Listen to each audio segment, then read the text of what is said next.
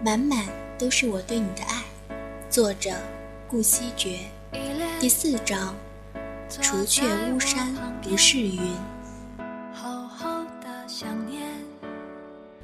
徐微雨看起来很斯文、很正派，实际上却是奸诈又邪恶的。他在外面举手投足都是冷冷清清的风韵，回到家就开始唱：“不要问我从哪里来，我的姑娘在远方。为什么流浪？流浪远方。刚好有一天跟好友电话，对方抱怨：话说我还是一个处女啊，一个快三十岁的处女啊！苍天啊！”我想找一破处的男的都没有啊！我汗之余安慰他，同病相怜，我也还没破处呢。这时正洗完澡出浴室的徐微雨愣愣地站在了原地，然后扭捏状：“我愿意。”有一回跟朋友聊天，说到性生活和谐在情侣夫妻间的重要性，不由得想到了某人，同情心升起，于是狠了下心，跟徐少短信。说：“我们晚上要不要？”徐微雨回：“要什么？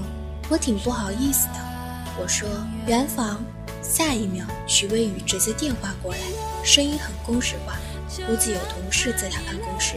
他说：“我没意见，具体事项我们晚点再说。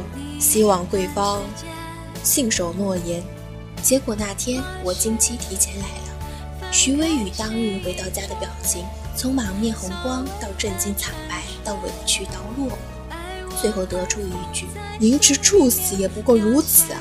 然后马上跑浴室去帮我灌热水袋，跑厨房帮我泡红糖茶。我平日除了上课就是兼职写东西或者画画，所以可以说是比较忙的。徐微雨平日除了工作就是发短信问我在干嘛，在哪里。一起吃饭不？要接你不？所以可以说是比较无聊的。我经常担心他会失业，可事实是他挺如日中天的。倒是我经常在玩兼职，因为每学期的课程表都不同。他有一次拿着我的课表，拉着我的小手，含羞带怯地问：“My darling，你什么时候安排一节徐威与实践课啊？”我淡定之后回：“目前还不想修这门课。”对方开始极力推荐，只要上我这门课程，保证你通过，还免学费呢。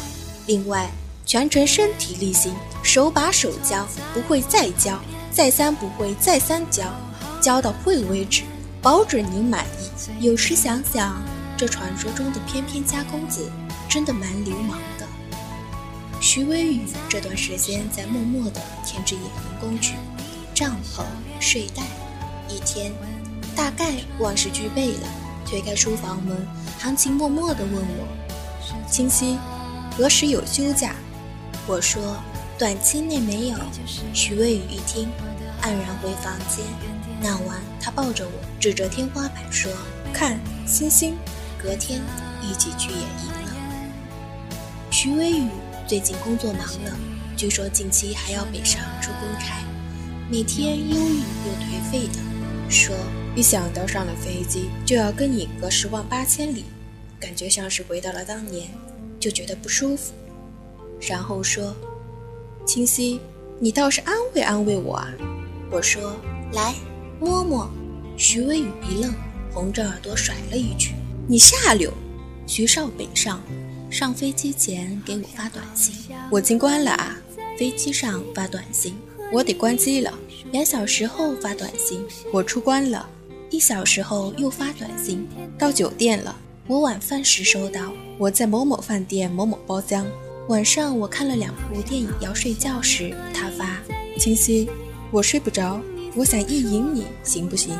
隔天浏览网页时，在论坛上看到一位网友转载的关于琼瑶小说的经典桥段。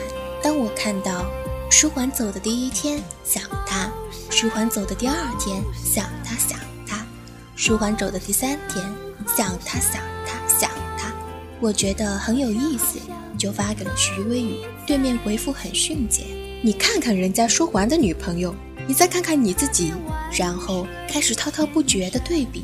我走第一天，我发你短信，你回在吃饭，晚点找你。第二天我打你电话，你回我要去见朋友，开车了啊，挂了。